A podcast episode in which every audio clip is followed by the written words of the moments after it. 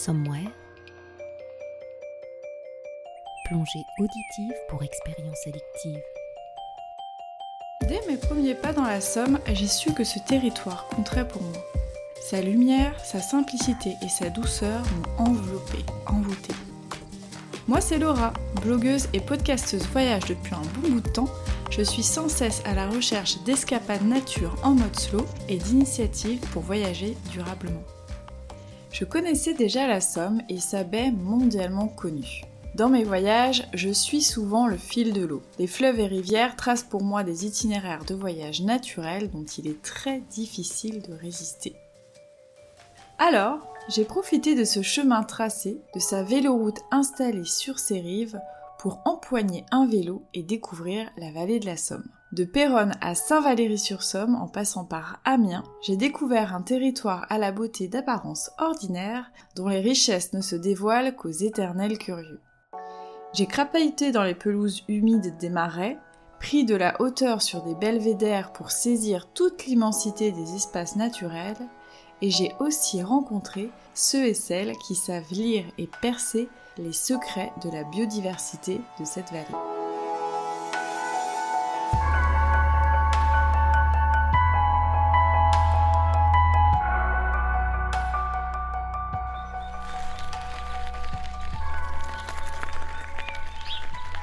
Mon itinéraire à vélo démarre à Frise, qui est situé à environ 44 km d'Amiens.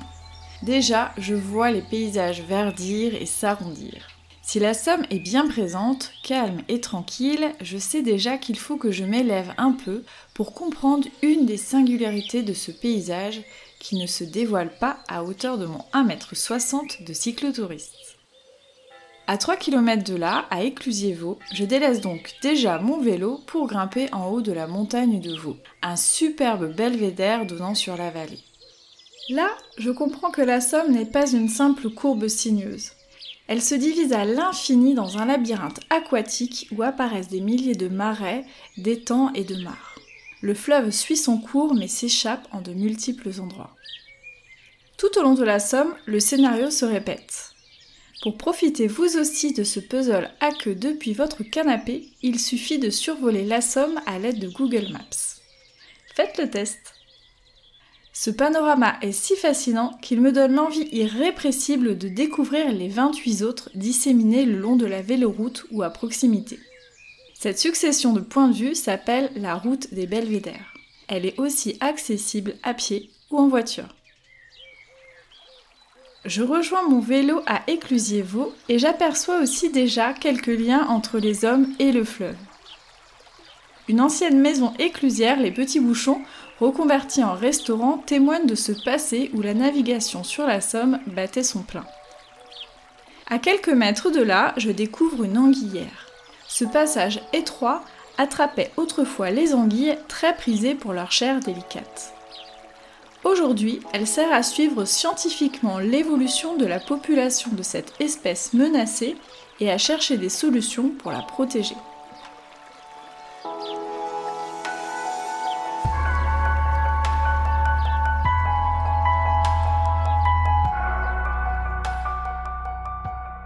À Amiens, je suis bien décidée à recommettre les délits de détour et d'infidélité. Je dérive un peu de la véloroute pour découvrir les ortillonnages, un lieu spécifiquement amiénois qui fait la singularité de la ville.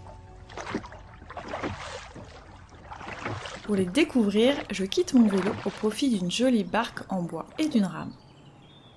Je navigue ainsi dans ce marais sculpté par les hommes, en creusant de nombreux canaux les jardins se sont formés, la terre s'est enrichie, rendant propice la culture maraîchère. Si cette fonction nourricière n'est plus aussi importante qu'autrefois, ces îlots flottants font toujours le bonheur des jardiniers particuliers, mais aussi des artistes. En effet, j'ai la chance d'être là au bon moment, car de mai à octobre y a lieu le Festival international de jardins. Une période où l'on peut alors naviguer de créations paysagères en œuvres modernes et accoster sur certaines îles pour s'y balader je suis surprise par la faculté des artistes à se fondre dans le décor ou au contraire à proposer des ruptures visuelles étonnantes. Voulant m'immerger davantage dans ce milieu si particulier, je rencontre Paco du Jardin des Vertueux. Tombé amoureux des ortillonnages, il y a créé un jardin éco-responsable où les valeurs humaines, l'entraide et la positivité sont au cœur du projet. Sa passion communicative accroche mon attention lors de cette balade dans les interstices méconnus des ortillonnages. Après ce périple entre terre et eau, je rejoins le centre-ville d'Amiens pour la nuit. Devant la cathédrale, j'admire l'abondance et l'intégrité des statuaires qui ont résisté à une révolution et deux guerres. En entrant, la nef magistrale me coupe littéralement le souffle. Tout est splendide, de son sol géométrique noir et blanc aux voûtes laiteuses qui semblent s'étendre à l'infini. Un guide taquin me montre alors une grande clé. Elle s'engouffre dans une serrure dont la porte s'ouvre sur un escalier en pierre qui semble interminable. Je me retrouve alors sur une corniche extérieure reliant les deux tours principales. En me décalant, je comprends alors que je frôle la gigantesque rosace que j'apercevais quelques instants plus tôt depuis le parvis de la cathédrale.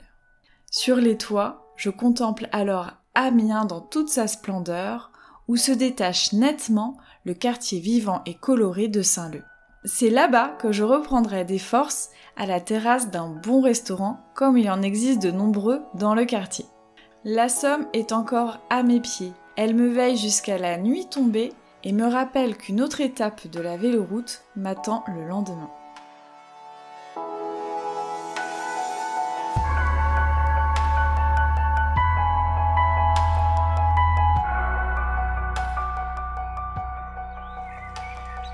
Pour ce troisième jour sur la véloroute, j'ai misé sur les découvertes plutôt que les kilomètres. Depuis Amiens, je rejoins la chaussée Tirancourt et la vallée d'Acon pour comprendre davantage tout l'intérêt des zones humides. À l'aube, quand la brume floute le paysage, le règne musical des oiseaux commence. Pour l'oreille non initiée, c'est une joyeuse cacophonie. Mais pour Guillaume, l'ornithologue qui m'accompagne, la séance de comptage sonore peut démarrer. À mon grand étonnement, il peut distinguer le chant de chaque espèce dans ce brouhaha et réussit même l'exploit de distinguer les mâles des femelles, les adultes des juvéniles. Je suis complètement admirative devant ce talent. Dans ces roselières aux allures fantomatiques, chaque fleur perlée de rosée est un bijou resplendissant. Chaque recoin est un refuge pour de discrets insectes, grenouilles, tritons et oiseaux mélomanes. Les zones humides font partie des écosystèmes les plus importants pour la biodiversité. Ces paysages aux allures modestes et ces animaux tapis dans l'ombre ne mobilisent pas autant que des paysages spectaculaires et les grands mammifères. Ils n'en sont pas moins essentiels dans l'équilibre de la nature et des écosystèmes. Côté flore, je débusque aussi une multitude de fleurs colorées. Myosotis, fleurs de coucou ou grandes douves m'offrent un festival de formes et de nuances. Mais les plus discrètes, encore une fois, sans apparat, peuvent parfois être plus rares et précieuses que leurs homologues ostentatoires. Je le dis souvent, c'est en regardant d'un peu plus près, de manière décalée, en profondeur, que l'on perçoit la beauté, la particularité et la rareté de chaque chose. Mon regard tourné vers l'infiniment petit s'élargit vers la vallée d'Acon, d'où les champs semblent s'étirer langoureusement dans un joli camailleux vert tendre et jaune paille. Ce lieu, je ne suis pas la première à le fouler. Les Gallo-Romains déjà en appréciaient la vue et son potentiel stratégique. Cet ancrage historique a même donné envie d'y installer un lieu culturel étonnant, le parc archéologique de Samara. À l'aide de mise en scène soignée et ludique, il retrace la présence de l'homme sur ce territoire depuis la préhistoire. On se balade à travers des reconstitutions d'habitats, de la tente du paléolithique en pot à la maison celte au toit de chaume. J'ai pu aussi m'initier au savoir-faire ancestraux lors d'ateliers et démonstrations comme la fabrication du feu. Attention, désormais, la taille du silex, la poterie et le tissage n'ont plus de secret pour moi. Enfin presque. Cette archéologie vivante conclut à merveille ce troisième jour, mais pas le dernier, le long de la véloroute de la Somme.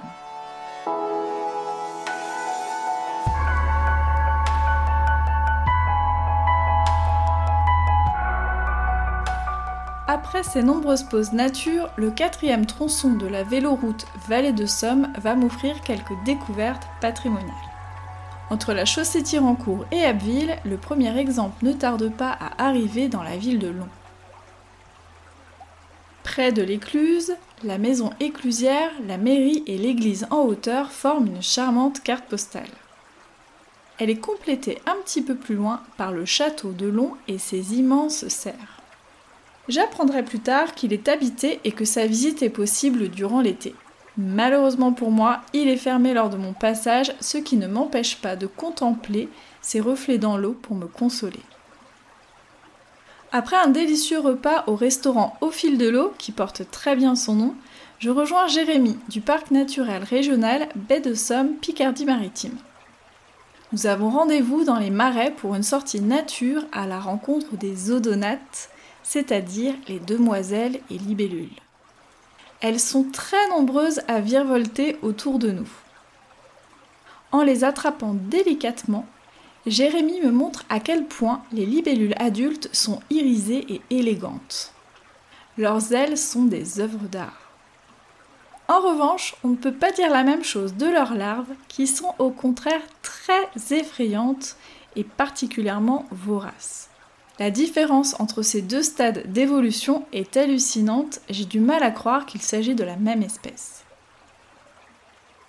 Si aujourd'hui ces charmantes bestioles peuvent barboter dans ces nombreuses étendues d'eau, c'est à cause ou grâce à l'ancienne exploitation de la tourbe. En la prélevant, les hommes ont créé des trous béants qui se sont remplis d'eau et sont aujourd'hui des réservoirs de biodiversité. Il est toujours difficile pour moi de quitter ces lieux de quiétude, mais la véloroute m'attend encore. Bon, vous allez dire sûrement que je m'arrête tout le temps et je ne vous contredirai pas. Le vélo est pour moi non pas un moyen de parcourir le plus de distance possible, mais surtout d'avoir une grande liberté, de s'arrêter quand on le souhaite. Sachez cependant que je ne choisis pas mes pauses par hasard. Je scrute les meilleurs spots possibles, comme ce ponton en bois à la vue imprenable sur les ruines romantiques du château de Pont-Rémy, ou l'ombre des murs de celui d'Aucourt-sur-Somme qui fait battre le cœur de nombreux bénévoles malgré le temps qui lui a laissé de nombreuses traces. Après cette journée bien remplie, j'arrive à Abbeville dans une ravissante chambre d'hôte labellisée Accueil Vélo. Les propriétaires sont bien au fait des besoins des cyclotouristes et sont donc aux petits soins avec moi. C'est à la lueur dorée du coucher du soleil que j'arpente les rues d'Abbeville à la recherche d'un restaurant pour me régaler.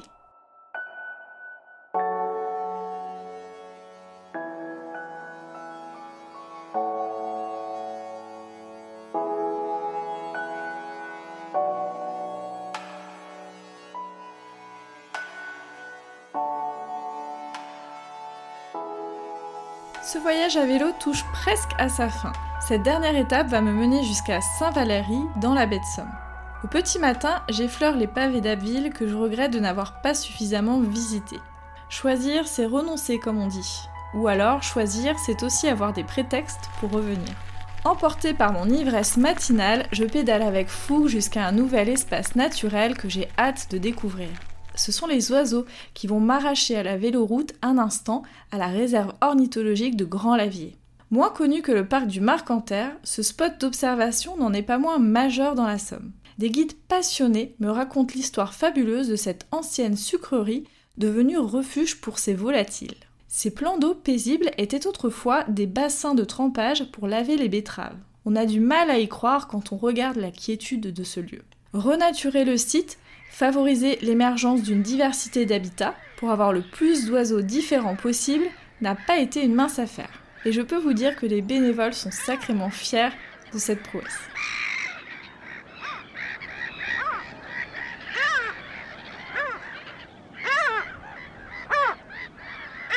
Dans l'obscurité d'un observatoire, j'épie par les lucarnes avec un plaisir enfantin les avocettes élégantes, les chasses blanches et les barges à queue noire.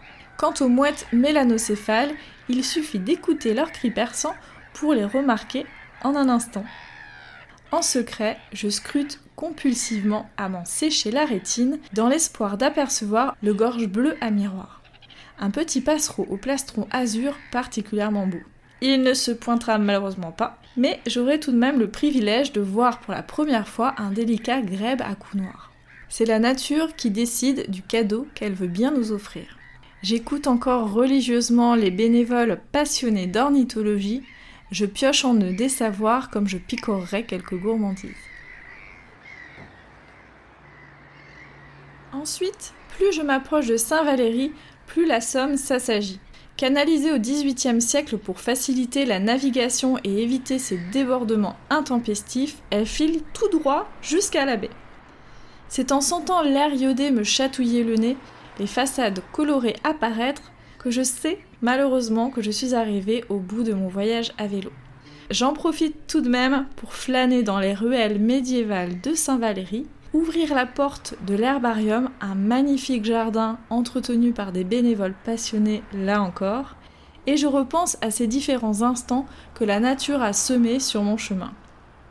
Sans m'en rendre compte, je monte jusqu'au cap Ornu, un point de vue où la baie de Somme s'étend à l'infini dans une lumière douce qui lui est si particulière.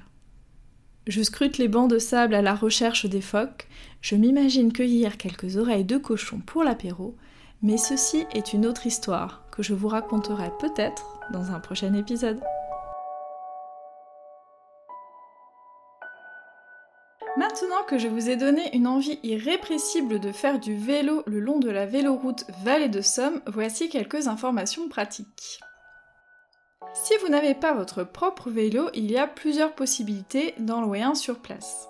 La première, il s'agit de Bucyclette, qui est le service de location de vélos de la métropole d'Amiens, qui est situé dans la gare, donc c'est hyper pratique. Il y a à la fois des vélos classiques ou électriques. Il y a même des vélos aussi spécifiques pour les familles, comme des carrioles ou aussi des tandems, et ça c'est vraiment super cool.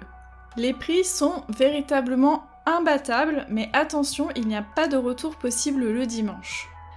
Si vous avez besoin de certains accessoires comme des casques ou des sacoches, pensez à leur demander en avance s'ils proposent également ce service. Sinon, il faudra trouver une autre possibilité. Vous pouvez aussi faire appel à Cycle en Somme, qui est un loueur situé à Ailly-sur-Somme, mais qui a la particularité de proposer la livraison du vélo à votre point de départ sur la véloroute. Pour profiter de ce service, il est nécessaire de demander un devis en amont et de réserver suffisamment à l'avance pour permettre aux loueurs de s'organiser. Certains offices de tourisme locaux et d'autres loueurs privés proposent aussi la location de vélos à différents endroits du territoire. Tout au long du parcours, il y a aussi des hébergements labellisés Accueil Vélo qui disposent d'équipements spécifiques pour les cyclistes, par exemple, vous avez des abris à vélo, des kits de réparation, la possibilité de laver son linge rapidement, recharger sa batterie si vous êtes en vélo électrique par exemple. Ces hébergeurs connaissent en général très bien les itinéraires et sont donc d'excellents conseils, donc profitez-en. Vous retrouverez le lien vers la liste de ces hébergements dans la description de l'épisode. Pour préparer tout votre voyage le long de la véloroute Vallée de Somme, j'ai aussi quelques ressources supplémentaires à vous partager. Je vous recommande dans un premier temps d'aller jeter un coup d'œil sur les rubriques vélo-tourisme du site de Somme Tourisme www.somme-tourisme.com qui répertorie des cartes, des informations pratiques et un moteur de recherche pour distinguer les circuits adaptés aux différents types de vélos. Sur ce site, vous aurez à la fois des informations sur la véloroute, mais aussi sur toutes les possibilités de voyage à vélo dans la Somme. Vous pouvez également feuilleter le livre La Somme en roue libre de la source à la baie des éditions Ouest France qui détaille étape par étape la véloroute Vallée de Somme avec ses lieux d'intérêt et plein de conseils pratiques là encore.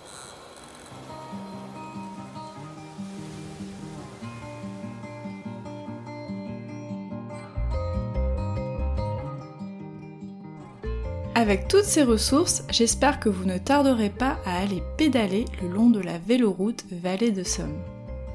Vous venez d'écouter un épisode de Somewhere. Cet épisode a été réalisé et mixé par Laura Le Guen avec une composition musicale de Sandrine Roth.